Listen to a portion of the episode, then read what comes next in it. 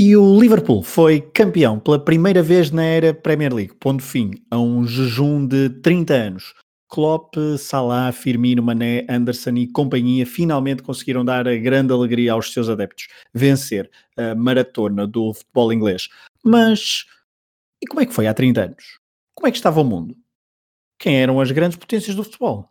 E o futebol português? Em que ponto estava? Estão preparados para viajar no tempo? Vamos recuar até 1990? Rui, podes carregar no botão. Olá, Rui, bem-vindo a 1990. Olá, Pedro Fragoso, criança de dois anos.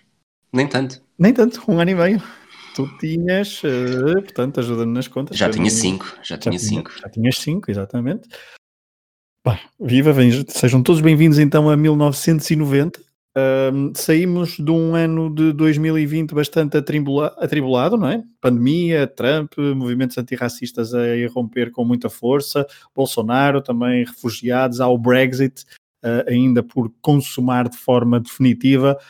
E saímos então de 2020 para chegarmos a 1990, onde o mundo não anda propriamente calmo. A velocidade mediática é outra, mas os acontecimentos estão longe de ser pouco importantes. Aliás, Francis Fukuyama, em 1989, lançou um ensaio, uh, O Fim da História, ponto de interrogação, que viria depois a originar o seu famoso livro de 1992, já sem a formulação interrogativa.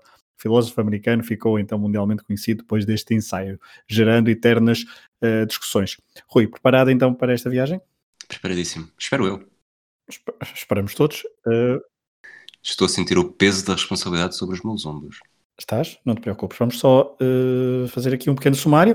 Vamos fazer um estado, uma breve, uma breve contextualização do estado do mundo. Depois vamos olhar para as seleções. Voltaremos à Inglaterra, porque o que nos traz aqui o motivo é o Liverpool campeão 30 anos depois. Nós aqui em 1990 vamos analisar o 18º título também do Liverpool. Depois também vamos dar um salto a Portugal e ainda falar do Mundial de há 30 anos se contarmos com vocês que estejam a ouvir em 2020, nós estamos agora em 1990, finais de abril de 1990. Em Inglaterra, Thatcher já vai no 11 ano à frente do governo inglês. Nunca o número 10 de Downing Street tinha tido um inquilino por tão longo período consecutivo.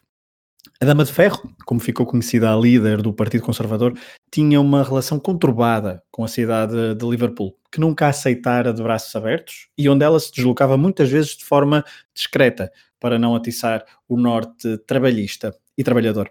A dicotomia Londres-resto do país era muito vincada e as políticas neoliberais de Thatcher, onde as privatizações foram uma das principais bandeiras, foram muito sentidas em cidades industriais do norte inglês, como Liverpool, que nem mesmo depois dos Beatles e do Liverpool Clube dominador no futebol conseguiu impor-se a Londres. Na capital, olhava-se para as cidades do norte como província, para os seus cidadãos locais como ingleses de segunda linha.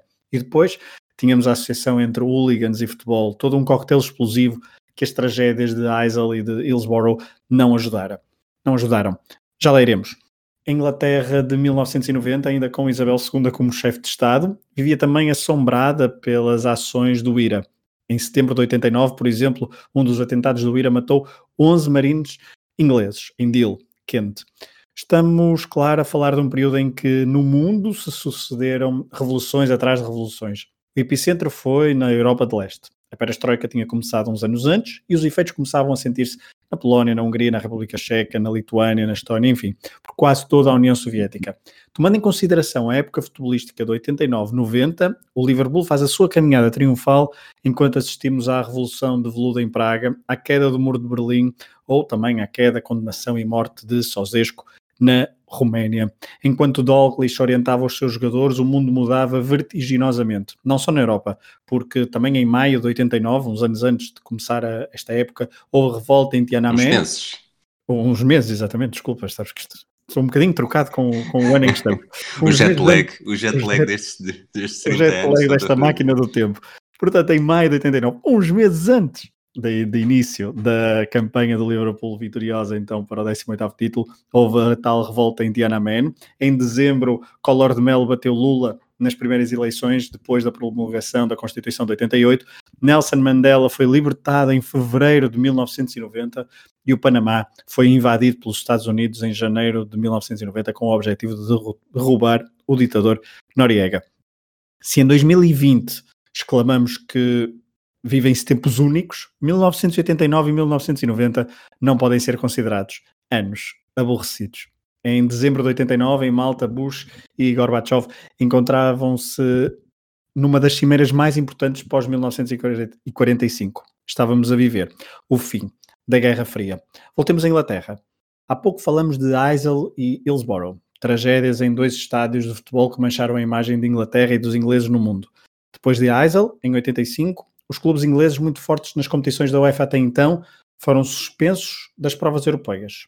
E com o Mundial de 90 à porta, a imagem de Hillsborough, onde adeptos a mais num estádio sem condições albergou uma das meias finais da Taça de Inglaterra em abril de 89, essa imagem correu o mundo. E a reputação do futebol inglês no final da década de 80 era bem diferente daquela que vivemos hoje, em 2020. Já voltaremos ao futebol inglês. Antes, Rui, e agora para não mais largar o futebol, Conta-nos como estavam os rankings em abril de 1990. Como estavam ou como estão? Isto dos tempos verbais e deste jet lag deixa-me completamente à nora. Quais os melhores clubes e quais as grandes potências do futebol para esta altura? Vai ser bastante perigoso todo este episódio à conta dos tempos verbais e deixa-me dizer se, se isto do ranking das federações e dos clubes e, e eu achei, e está realmente bastante diferente uh, depois da tua, do teu resumo e eu já sabia que até porque tenho algumas memórias desse período, eh, tinham sido um período rico a nível internacional, eh, parece ainda mais impressionante como tanta coisa se conjugou no ano do, do agora penúltimo título do Liverpool. Uh, as diferenças na UEFA, eu vou tentar fazer isto um bocadinho mais dinâmico, portanto, havia na altura apenas 32 federações uh, posicionadas no ranking. Hoje em dia, em 2020, o ranking tem 53. Uh, nestas 32 não estava incluída a Inglaterra, porque este era o quinto ano da, da suspensão, portanto, nos cinco anos, nas cinco épocas anteriores, e aqui contabiliza a época 89-90, não havia nenhum ponto para a amostra. Uh, a tabela era liderada pela República Federal da Alemanha, uh, sem grande surpresa, um pódio com Itália e Espanha. A Bélgica estava no quarto lugar e Portugal em quinto, fruto das boas campanhas que levaram a finais da Taça dos Campeões Europeus em 87, ganha pelo Futebol Clube do Porto contra o Bayern, e em 88 e 90, perdidas pelo Benfica para o PSV e o Milan. A União Soviética era sétima, a Jugoslávia décima segunda, o que explica também muitas das diferenças do número das federações, que embora houvesse na altura duas Alemanhas, a República Democrática estava no 14 quarto lugar, a desintegração da União Soviética e da Jugoslávia foi um dos principais pontos de crescimento do número de federações atuais. Uh, que novas federações existem hoje no ranking que não estavam na altura? A Rússia, a Ucrânia, a República Checa, a Sérvia, a Croácia, o Cazaquistão, a Bielorrússia, o Azerbaijão, a Eslováquia, o Liechtenstein, a Eslovénia, a Lituânia, a Arménia, a Letónia, a Macedónia do Norte, a Bósnia e Herzegovina, a Moldávia, a Geórgia, Gibraltar, Montenegro, Estónia, Kosovo, Ilhas Faroé, Andorra e São Marino. Se há aqui, percebe-se bastante bem, antigas repúblicas soviéticas socialistas, uh, também o desmembramento da Jugoslávia e da Checoslováquia, uh, percebe-se que também há federações de, de menor impacto que começaram a, a, dar uns toques na bola e apareceram, como Liechtenstein, Ilhas Faroé, Andorra Gibraltar e São Marino. Uh, o ranking de clubes em 1990, e aqui lanço-te a primeira pergunta: uh, se tivesses de apostar três clubes para o pódio, quem é que dirias, Pedro? Milan, Bayern uh, e. Boa pergunta. E. Um, talvez... Não estava à espera disto. Não estava à espera disto. Portanto, Milan, Bayern e Juventus. Ok, então posso dizer que o Bayern estava em primeiro, a Juventus estava em segundo, o Real Madrid estava em terceiro. O Milan, que, que ia ser bicampeão europeu, estava em 23 terceiro. Hum. Depois do top 3 temos Benfica em quarto, Anderlecht em quinto, Steaua, Estrela Vermelha, Barcelona, Gutenberg e Dundee United, em igualdade com o Futebol Clube do Porto, a fechar o top 10. Outras equipas portuguesas, o Sporting em 14 o Vitória de Guimarães em 59 o Belenenses em 66 o Boavista em centésimo, o Portimonense em centésimo, quinquagésimo primeiro e o Chaves em duzentésimo primeiro. Portanto, neste momento os meus professores estão muito felizes pela forma como ainda consigo dizer os ordinários. É, já viste. E isto não estava escrito, foi tudo treinado. Ok. Uh, Portanto, as competições europeias nesta temporada não havia equipas inglesas, como já falámos. A taça final dos campeões europeus, a final entre o Milan e o Benfica, 1-0 com um gol do Raikar, prova disputada ainda em eliminatórias. Durante a campanha, o Milan eliminou a HJK de Helsinki, Real Madrid, Malin e Bayern Munique. O Benfica, o Derry City, o Budapeste de Onved, o Dnipro e o Marselha uh, na célebre eliminatória do golo com o ombro, mão, braço, aquilo que lhe quiserem chamar, do Vata. Aliás, a mão do Vata tinha sido 10 dias antes do jogo que carimba o título do Liverpool. Uh, na Taça das Taças, o representante português era o Belenenses, foi eliminado logo à primeira pelo Mónaco. Uh, queres tentar adivinhar o jogador do Mónaco que marcou dois golos nesta eliminatória? Hum. Foi Bolador. Ué, e é Boia, muito bem, o atual presidente liberiano. Uh, a Sampdoria foi campeã, derrotou o Anderlecht na final por 2-0, com dois golos de Viali no prolongamento, e as outras duas equipas nas meias finais foram o Mónaco e o Dinamo Bucareste. Portanto, também aqui se percebe que a Europa era bastante, que as competições europeias eram bastante diferentes à conta de, de regras de menos federações e de, e de outras, uh, outras limitações de acesso. Na Taça UEFA, o Sporting foi eliminado pelo Nápoles de Maradona nos penaltis, com, num jogo que ficou abarcado pela aposta de Ivkovic que ia defender um penalti de Maradona. O Boa Vista foi eliminado pelos gols fora pelo Karl Marx-Stadt da República Democrática da Alemanha. E o Futebol Clube do Porto eliminou os romenos do Flacara Moreni e os espanhóis do Valência antes de ser derrotado pelo Hamburgo, eh, também no desempate pelos golos fora. As meias finais foram confrontos italo-germânicos, fazendo jus aos dois primeiros lugares do ranking da UEFA. A Juventus eliminou o Colónia com um gol de Rui Barros e a Fiorentina derrotou o Werder Bremen. Na final, a Juventus venceu 3-1 no agregado dos dois jogos. Eh, por outras palavras, o Mundial 90 ia ser em Itália poucas semanas depois de o Milan vencer a Taça dos Campeões Europeus, a Sampdoria vencer a Taça das Taças e a Juventus vencer a Taça UEFA. Eh, os campeões uh, nacionais espalhados pela Europa, destaques para o Marselha em França, o Nápoles em Itália, portanto o segundo título de Maradona e último uh, do, do Nápoles no futebol italiano, Ajax na Holanda, Dinamo Kiev na União Soviética, Bayern Munique na República Federal, Dinamo Dresden na República Democrática das Alemanhas e a 20 de março também há um grande nome que deixa que deixa ao mundo, um grande nome soviético, russo, Lev Yashin, uh, morreu uh, a 20 de março.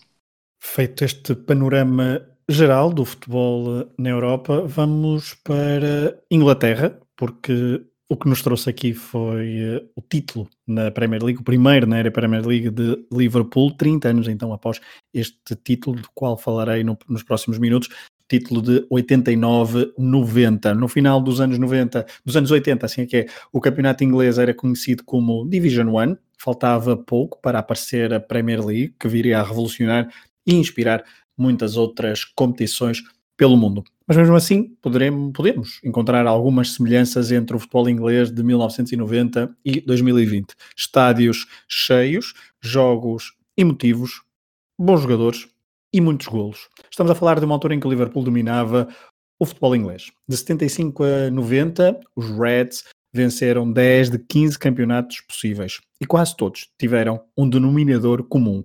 Kenny Dalglish, primeiro como jogador, depois como treinador-jogador. O escocês é uma lenda em Anfield e não merece outro estatuto que não esse. Chegou a Merseyside em 1977, vindo do Celtic, e construiu na cidade dos Beatles uma das mais apaixonantes relações entre futebolistas e adeptos do futebol mundial. À partida para a época 89-90, Dalglish ia para a sua quinta temporada como técnico principal, sempre em acumulação com o estatuto de jogador, algo que praticamente abandonou uh, em 87. Os relevados raramente foram pisados então desde 87 até agora. Tinha dois títulos no currículo como treinador, mas havia perdido o anterior de forma dramática. O campeonato 88-89 foi decidido em Anfield. O Liverpool recebia o Arsenal com três pontos de vantagem na última jornada sobre os Gunners. Só uma vitória por dois golos daria o título aos londrinos. Ao intervalo, 0-0. Depois, Alan Smith fez o 1-0 para o Arsenal e os jogadores e adeptos do Liverpool tremeram. aguentaram até aos 90 minutos. John Barnes deveria ter segurado a posse de bola, mas precipitou-se e deu origem a um contra-ataque do Arsenal concluído por Michael Thomas, esse mesmo, que anos mais tarde viria a jogar no Benfica. Golo 2-0 e primeiro título do, para o Arsenal desde 70-71. Para além do Arsenal, um, Everton em 87 e Aston Villa em 1981 foram as equipas que furaram o domínio do Arsenal, do Liverpool, e conquistaram o título da Division One. De resto, portanto, a década tinha sido então dominada pelo Liverpool, que partia para 89-90 outra vez como favorito. Uma competição, Division One, que tinha 20 equipas, algumas delas que nunca chegaram a jogar a Premier League, como o Luton Town e o Millwall, e outras que nunca estiveram no principal escalão no século XXI, Wimbledon, Nottingham Forest e Sheffield Wednesday. E também há o Coventry, por exemplo, que desceu em 2001. O Liverpool partia então para 89-90 como favorito. Nesta altura, havia poucos estrangeiros a jogar em Inglaterra. Se em 2020 a Premier League é um torneio praticamente continentalizado, ou mesmo global, em 89-90 a Division One vivia ainda muito à custa das estrelas britânicas. Mesmo assim, o Liverpool contratou para esta época um defesa sueco, Glenn Isen, vindo da Fiorentina, por 600 mil libras. No capítulo das saídas, o destaque vai para John Aldridge. O avançado irlandês de 31 anos tinha marcado 60 golos nas duas épocas anteriores, mas em final de setembro rumou para o País Basco, para a Real Sociedade. A despedida de Anfield foi emotiva. Ele que entrou no jogo frente ao Crystal Palace diretamente para marcar o penalti e converter um dos nove golos da noite. Sim, 9-0 na quinta jornada. A maior vitória de sempre do Liverpool e a maior vitória do principal escalão do futebol inglês desde 1896. 9-0. Oito marcadores diferentes de golos. Um recorde na altura. E nos dias de hoje. No final desse jogo, Aldridge dirigiu-se à bancada COP e entregou a camisola e as duas chuteiras. O Liverpool arrancou bem a época, vencendo a Supertaça frente ao Arsenal em Wembley, vingando-se do tal último jogo da temporada anterior. O Liverpool campeão em 89-90 foi uma máquina ofensiva. 78 golos em 38 jogos, o melhor ataque da competição. Para se ter uma ideia, segundo e terceiros classificados marcaram menos 19 e 21 golos que a equipa de Dalglish. Era uma equipa com muitas lacunas defensivas, mas isso era a imagem de marca do futebol inglês. O Liverpool foi por um golo a melhor defesa do campeonato. Em 38 jogos, sofreu 37 e até tinha um guarda-redes uh, bastante seguro. Grobler, nascido no Zimbábue, fez várias brilhantes defesas. O homem elástico, que na altura tinha 32 anos, cometeu um ou dois pares de erros ao longo da temporada, mas dava show nas balizas da primeira divisão inglesa, depois de ter ficado na memória coletiva, quando na final de 84 da Taça dos Campeões Europeus, frente à Roma, no Olímpico de Roma, usou o seu truque das pernas de spaghetti nos penaltis para conquistar a, a sua segunda Taça dos Campeões Europeus. Para se ter uma ideia da fragilidade defensiva do Liverpool, nesta altura, um, portanto, dos 37 gols sofridos, 25 foram de bola corrida e só 12 de bola parada. No ataque, mesmo assim, o Liverpool era temível. Antes de falarmos em nomes, os números: 78 gols marcados, dos quais 9 foram de penalti, e foram, e foram falhados 4 durante a época, e foram outros 9 de bola parada. Ou seja, de bola parada, incluindo penaltis, cerca de 23%. Os restantes foram de bolas corrida, foram de bola corrida. Desses 60 golos de bola corrida, 28 pelo corredor central, 20 pelo lado esquerdo e 12 pela direita. Ataque total do Liverpool em 89-90. Pela esquerda, John Barnes era o homem mais perigoso. O esquerdino, de origem jamaicana, aos 26 anos estava endiabrado fintava, chutava, passava, marcava de livre direto, enfim, não foi à toa que foi escolhido como o melhor jogador da Premier League desta temporada e o melhor marcador, com 22 golos. Barnes assistiu muitas vezes Ian Rush, ponta de lança galês, uh, estava sempre no sítio certo. Marcou 18 golos na Division 1, ele que estava na sua segunda época em Liverpool depois de ter emigrado apenas por um ano para a Juventus. Só que não era só Barnes e Rush este Liverpool. Beardsley, como segundo avançado, era um quebra-cabeças para as defesas contrárias. O homem que nasceu em Newcastle fez vários golos e assistências e com os seus 173 centímetros maravilhou, mais uma vez, os adeptos dos Reds, numa incrível, incrível temporada. Na manobra ofensiva, o inglês Steve McMahon uh, também foi peça importante, ele que muitas vezes aparecia vindo de trás para finalizar ou assistir, e quem também esteve com o pé quente em 89-90 foi Steve Nicol, escocês, histórico dos Reds, na década de 80, que em 89-90 fez 9 gols, a sua melhor temporada neste capítulo. A equipa base era mais ou menos esta: Groblar, Burrows, Eason, o capitão histórico escocês Alan Hansen e Venison, depois Nicol, McMahon, Whelan, Ronnie Whelan, irlandês, e também John Barnes, no ataque Beardsley e Rush. O israelita Rosenthal chegou em março, emprestado pelo Standard Liège, e entrou de forma triunfante. O avançado em oito jogos marcou sete golos e chegou a justificar então a compra no verão de 1990. Num dos jogos fez inclusivamente um hat-trick perfeito. Um gol de cabeça, outro com o pé esquerdo e outro com o pé direito. O Liverpool andou sempre pelos lugares cimeiros da tabela. Até dezembro a luta foi com o Everton e o Arsenal. A partir de janeiro, o Aston Villa estabilizou como concorrente ao título, só que os Reds foram mais fortes. 38 golos, 38 jogos, 10 empates, 5 derrotas e 23 vitórias. Alguns dos jogos marcantes são os seguintes: o tal 9-0 frente ao Crystal Palace, o derby em Goodison Park, depois de estar a perder por 1-0, e uh, o Liverpool deu então a volta e venceu o rival Everton por 3-1 na sétima jornada. A primeira derrota foi frente ao Southampton, no sul do país, uma derrota estrondosa por 4-1, onde o destaque foi Letizier. Na jornada 15, o emotivo regresso a Hillsborough. Silêncio, flores, emoção, só que resultou também em derrota por 2-0 frente ao Sheffield Wednesday. Em dezembro, houve uma vitória espetacular em Londres, frente ao Chelsea, por 5-2. Na jornada 26, o Liverpool foi a Carrow Road, a casa do Norwich. Estamos em fevereiro, o jogo é um dos poucos que foram televisionados e ficou 0-0, uma raridade na época do Liverpool. Mas tem dois factos muito interessantes. Rush marca um golo limpo na primeira parte, mas é mal invalidado pelo árbitro e todos, todos os que assistiram pela TV perceberam isso. E depois, ao duelo entre o defesa sueco do Liverpool, Isen, e o avançado escocês do Norwich, Robert Fleck. O, sueco fez na primeira parte uma falta muito dura sobre o adversário e o árbitro mostrou amarelo. Nessa altura, o jogador do Norwich intercedeu junto do árbitro para que não o expulsasse diretamente, pois ele seguia isolado. Na segunda parte, num lance mais ou menos semelhante, novo duelo e nova falta do sueco sobre o escocês.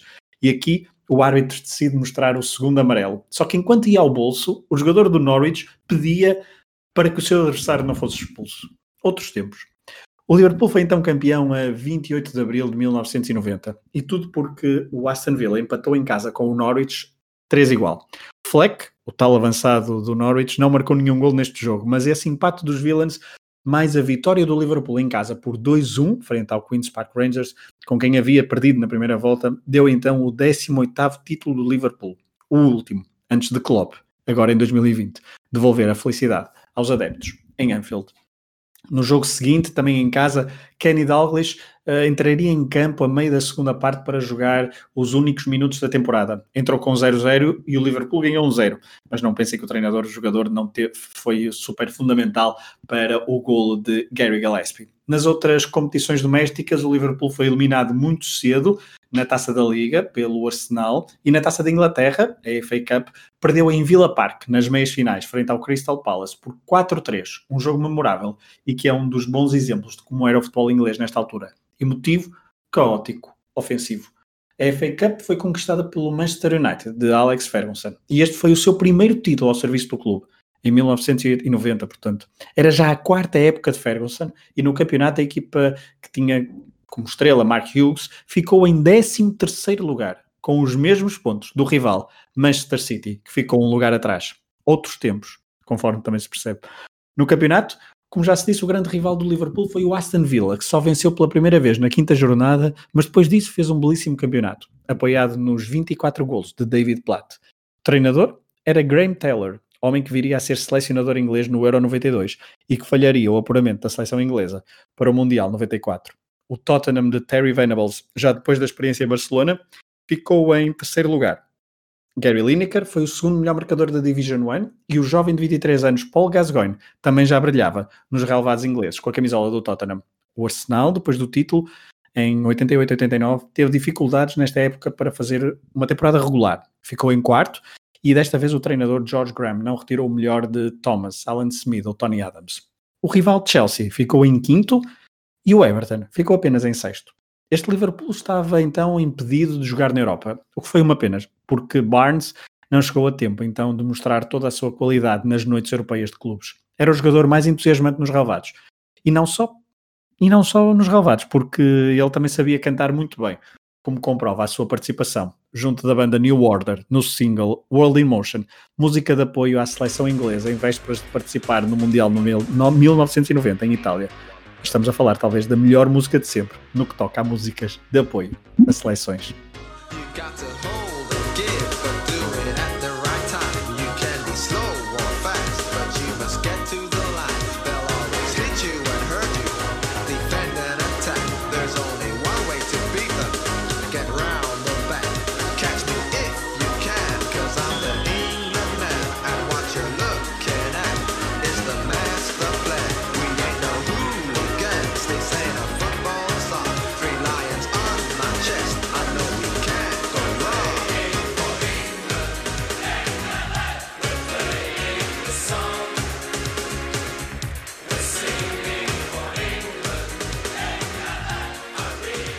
Já lá iremos ao Mundial de 1990. Antes, Rui, vamos dar um saltinho ao futebol português, porque no final da década de 90, em Portugal, até parece que se vivia uma época dourada. Finais europeias de clubes, participações em fases finais de seleções e até um campeonato do mundo havia sido conquistado. É, portanto, o Flóculo do Porto é campeão em 89-90, com 59 pontos. O Benfica, uh, falámos nisso também no primeiro episódio da noventena, uh, concentrou-se demasiado na Taça dos Campeões Europeus, com Eriksen ao comando, acabou por perder a final para o Milan, eh, perdeu o campeonato para o Futebol do Porto a 4 pontos, o Sporting ficou em terceiro com 46 pontos e o, o top 5 foi fechado pelo Vitória de Guimarães com 45 e o Chaves com 38. Eh, também falaste e falei há pouco do ranking, eh, portanto, o Porto a final de 87, Benfica finais de 88 e de 90, Portugal tinha sido campeão do mundo sub-20 em 89. Ainda assim, o talento português jovem estava a aparecer em grande, mas a presença de estrangeiros fazia ainda muita diferença. O, o sueco do Benfica, o Magnussen, foi o melhor marcador do campeonato com 33 golos. O top 5 ainda teve o Riáguas pelo Futebol Clube do Porto com 17, Getov, um búlgaro fantástico do Portimonense, marcou 15, Madger do Porto marcou 14 e Ricky, esta altura no Estrela Amadora, marcou também 14. Uh, eh, neste período ia haver alargamento para permitir a reintegração do Famalicão, uh, desceram o Feirense e o Portimonense. Na Taça de Portugal, a vitória foi para o Estrela Amadora, frente ao Feirense, na finalíssima, com golos de Paulo Bento e Ricardo Lopes. O Farense era treinado por Paco Fortes, no plantel tinha Pereirinha, o pai do Bruno, no 11, bem como jogadores como Lemaites, que viria a jogar no Boa Vista e no Sporting, e Sérgio Duarte. O Estrela Amadora tinha ainda jogadores como Pedro Barney, Rui Neves, Bobó e Rebelo. Na segunda divisão, o Farense venceu a Zona Sul, à frente de Barreirense e Loutano. O Salgueiros venceu a Zona Centro, à frente de Sporting de Espinho e União de Leiria e o Gil Vicente venceu a Zona Norte à frente de Famalicão e Aves. Portanto, recordar que nesta altura ainda não havia a segunda divisão como a conhecemos hoje, a Liga de Honra, a Divisão de Honra, que já foi sofrendo várias alterações de nome entretanto. A segunda divisão era composta por três divisões, três zonas, Zona Norte, Zona Centro e Zona Sul, e o campeão subiria então ao primeiro escalão. Nesta altura então desceram duas, subiram quatro, uma delas o Famalicão, que tinha sido penalizado uns anos antes por um problema, um escândalo de corrupção que entretanto foi, foi definida a reintegração como a 22 de junho de 1990, como falámos também no episódio inaugural da série Noventena. Oi, e para terminar esta viagem a 1990, não podemos deixar de falar do Mundial em Itália, Mundial de 90. O Liverpool é campeão em vésperas do arranque de mais uma edição do Campeonato do Mundo e uh, esta, esta edição é quase unanimemente considerada como uma das mais aborrecidas. 24 equipas partiram para a bela Itália em busca do triunfo. As favoritas, bom, as favoritas podemos dizer que fossem a Argentina, campeã em título e com o Maradona no tal estado de graça napolitano. A Holanda, campeã europeia em 88. A Alemanha, obviamente, orientada por Beckenbauer e a Itália, que também era favorita porque jogava em casa e que tinha na altura o campeonato de clubes mais mediático a nível global, a Série A. A Jugoslávia esteve para não participar, umas semanas antes do arranque, uns dias depois do Liverpool ter sido campeão inglês, houve o famoso pontapé de Boban em Zagreb, um dos rastilhos para a guerra civil que se viveu nos anos seguintes nos Balcãs. Boban não foi ao Mundial, mas a Jugoslávia tinha uma geração prodigiosa, com muitos jogadores que tinham sido campeões mundiais de júniores em 1987, no Chile. A Jugoslávia uh, chegou aos quartos de final, tal como os Camarões de Roger Mila. Rui, se há pouco falamos do futebol inglês e do Liverpool, talvez justifique dar destaque inicial agora no Mundial de 90 à seleção inglesa orientada por Bobby Robson. Sim, antes, do, antes de entrarmos no Mundial, deixa-me só dar aqui um pulinho ao pré-Mundial. Uh, Portugal falhou a qualificação depois de terminar com 10 pontos no grupo 7 de apuramento, que tinha a Bélgica, a Checoslováquia, a Suíça e o Luxemburgo. A Portugal ganhou praticamente todos os jogos obrigatórios, portanto, os dois com a Suíça e os dois com o Luxemburgo. Eh, empatou com a Bélgica em casa, perdeu na Bélgica por 3-0 e na Checoslováquia por 2-1. A entrada para a última jornada, no último jogo, a 15 de novembro de 1989, eh, Portugal recebia a Checoslováquia na luz com o objetivo de vencer por 4 golos. Eh, nesta altura era a diferença de golos total no grupo e não o confronto direto que faria a diferença. O Diário de Lisboa, na primeira página, dizia que era uma tarefa impossível, era preciso um milagre, até porque a Checoslováquia eh, só tinha sofrido três golos no, em toda a qualificação, e o certo é que veio a Portugal, a Lisboa, ao Estádio da Luz, deixar a baliza em branco, e o resultado foi 1-0-0. A França foi a grande ausente, uh, diria eu, olhando para a qualificação, depois de ter ficado atrás da Jugoslávia e da Escócia no apuramento. E falando agora da Inglaterra, a Inglaterra que vinha de um Mundial uh, dramático, a forma como perdeu com a Argentina em 86, ainda não tinham esquecido a mão de Deus, nem sequer o, o gol do século, e havia três jogadores do Liverpool uh, no Mundial 90 convocados, três jogadores na seleção inglesa, Peter Birdsley, John Barnes e Steve McMahon. Outra coisa interessante e talvez o, a primeira grande memória e memória não vivida porque não tenho não tenho qualquer memória deste mundial mas das, do que ficou imortalizado eu diria que foi o jogo com os Camarões nos quartos de final em que os Camarões estão muito perto de fazer a surpresa já depois de terem derrotado a Argentina no jogo de abertura e num, num encontro em que o Canidja ficou com as marcas dos camaroneses no corpo todo e o Camarões esteve muito perto da surpresa mas depois uh, o Gary Lineker com dois gols, ele que também tinha sido o melhor marcador da, do campeonato inglês nesta temporada, acaba por, eh, por ditar essa desilusão numa altura em que grande parte do mundo estava a torcer pelo underdog.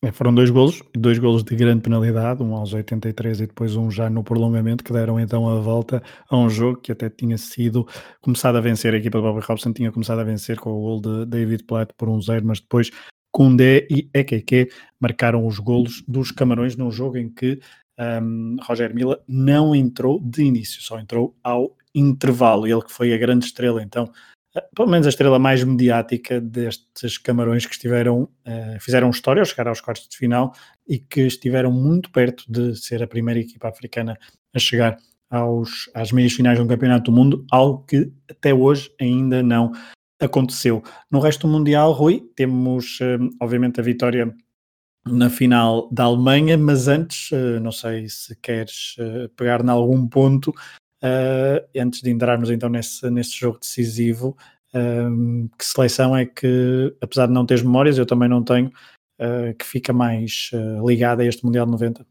Eu tenho aqui várias notas de jogos que, que, acabaram por ser imortalizados, não necessariamente pelo jogo em si, mas por momentos que esse uhum. jogo teve. Uh, há, um, há um caso mais abrangente, que não é necessariamente um jogo, que é a despedida da União Soviética como União Soviética de uma grande prova, algo que também abordámos num Diga 33 com o Joel Amorim. Uh, depois, a fase de grupos foi, foi relativamente tranquila, uh, digo eu.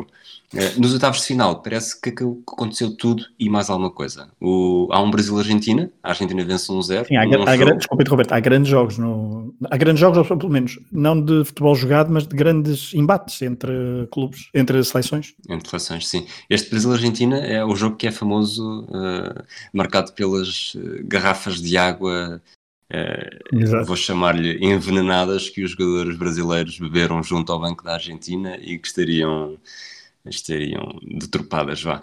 Uh, depois... decidido por, por Cláudio Canidia. Um zero, exato. Depois há um, uma República Federal da Alemanha-Holanda, num jogo em que a saliva de Rijkaard fica presa no cabelo de Voller, e é uma forma simpática de colocar as coisas.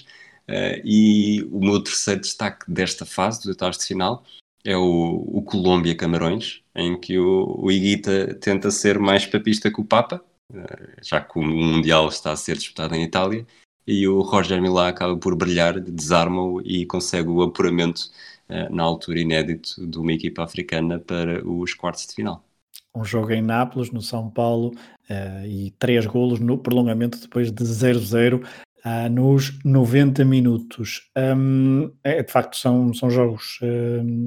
São jogos marcantes, obviamente que também depois há o célebre Itália-Argentina, uh, em que Maradona defronta em São, no São Paulo, em Nápoles, mas com a camisola também com as mesmas cores, uh, cores parecidas das do Nápoles frente à Itália. Uh, e uh, um jogo que depois é decidido nas grandes penalidades, grandes penalidades que a Argentina também teve que superar para chegar então às meias finais na altura, frente a Ivkovic, já há pouco falaste do penalti de Ivkovic que não defendeu frente ao serviço do Sporting, mas desta vez em Florença defendeu Defendeu os dois. Defendeu, defendeu, os dois. Exato, defendeu os dois, quer como, quer como ao serviço do Sporting, quer ao serviço da, da, da seleção da Jugoslávia, mas nunca foram suficientes para que as suas equipas avançassem na, nas competições.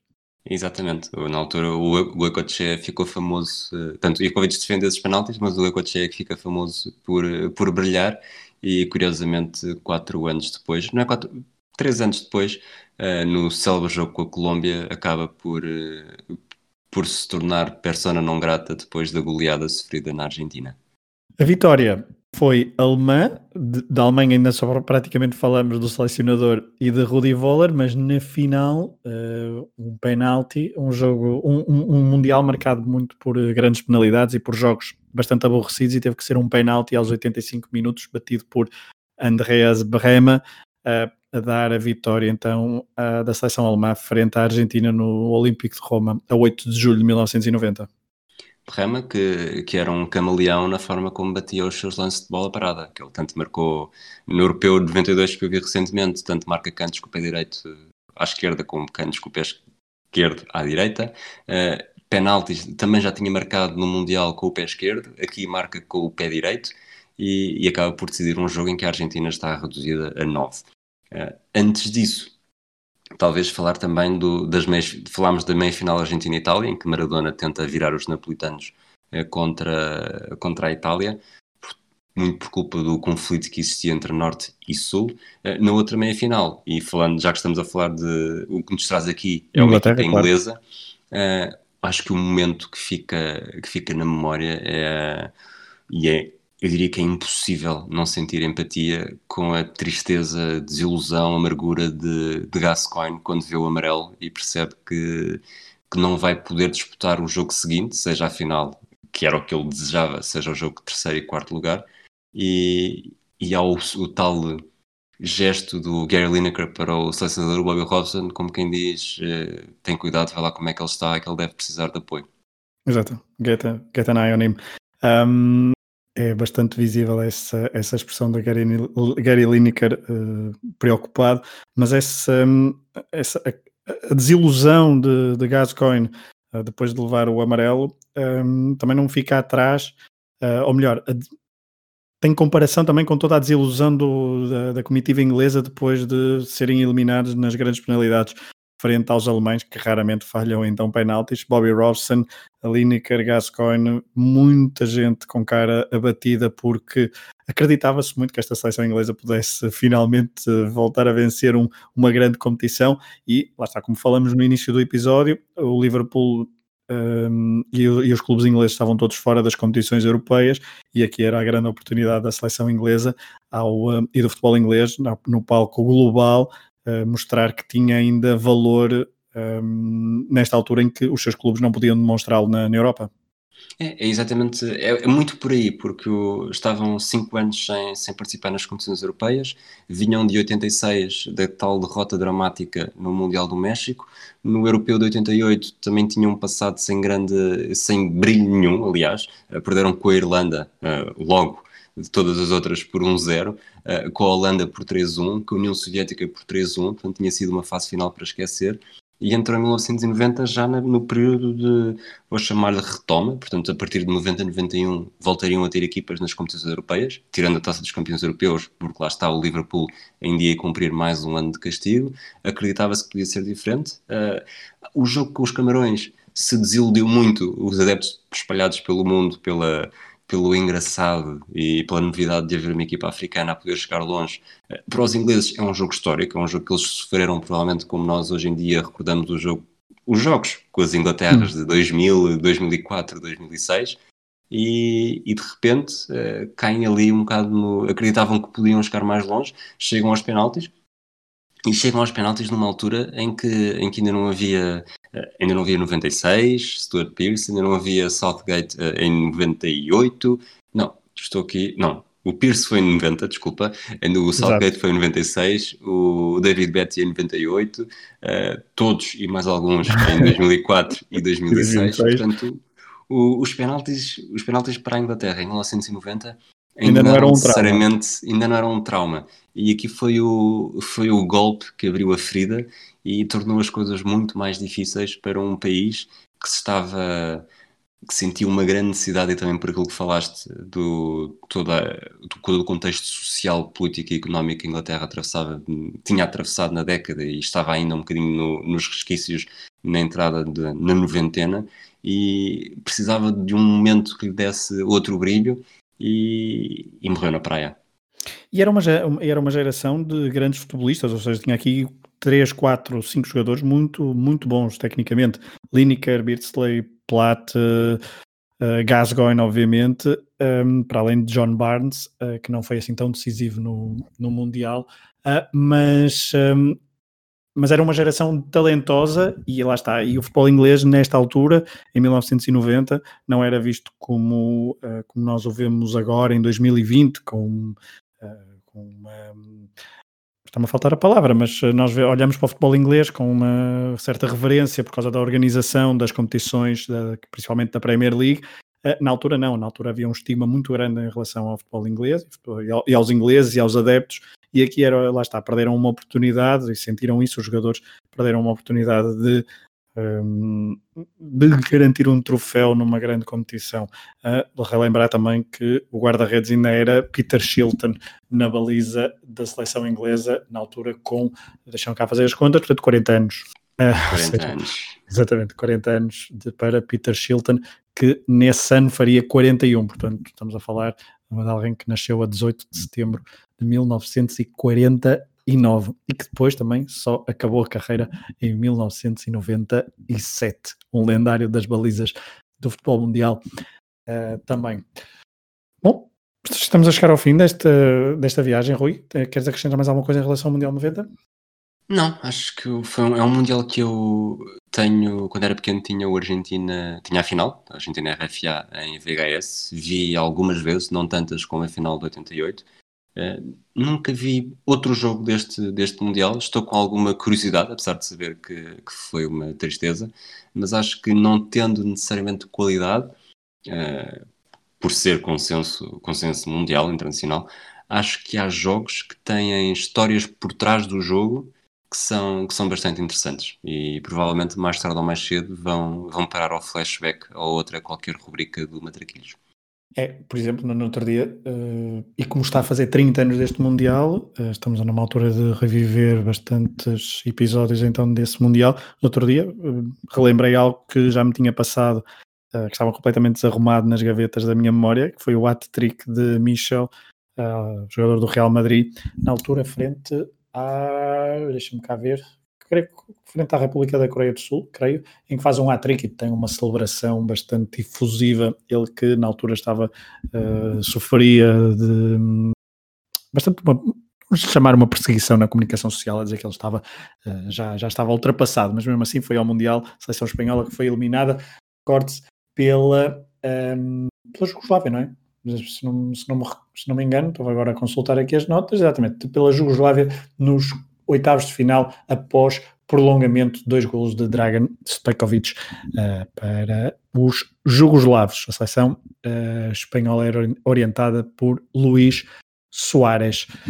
Ponto final então neste um, regresso ao regressa ao passado, a 1990, deixa 30 só dar uma. Desculpa, deixa-me só dar uma última nota, já é fora do Mundial 90 e fora de tudo o resto. Uh, a bola de ouro neste ano vai para o Lothar Matthaus, uh, campeão do mundo. O Toto Uhum. Schilacci, que foi o, o suplente de luxo da Itália no Mundial, melhor marcador com 6 golos, uh, ficou em segundo. O Andreas Brema, uh, autor do gol que decidiu o Mundial, ficou em terceiro. Os ingleses na lista, o Paul Gascoigne é o primeiro, do Tottenham, em quarto lugar.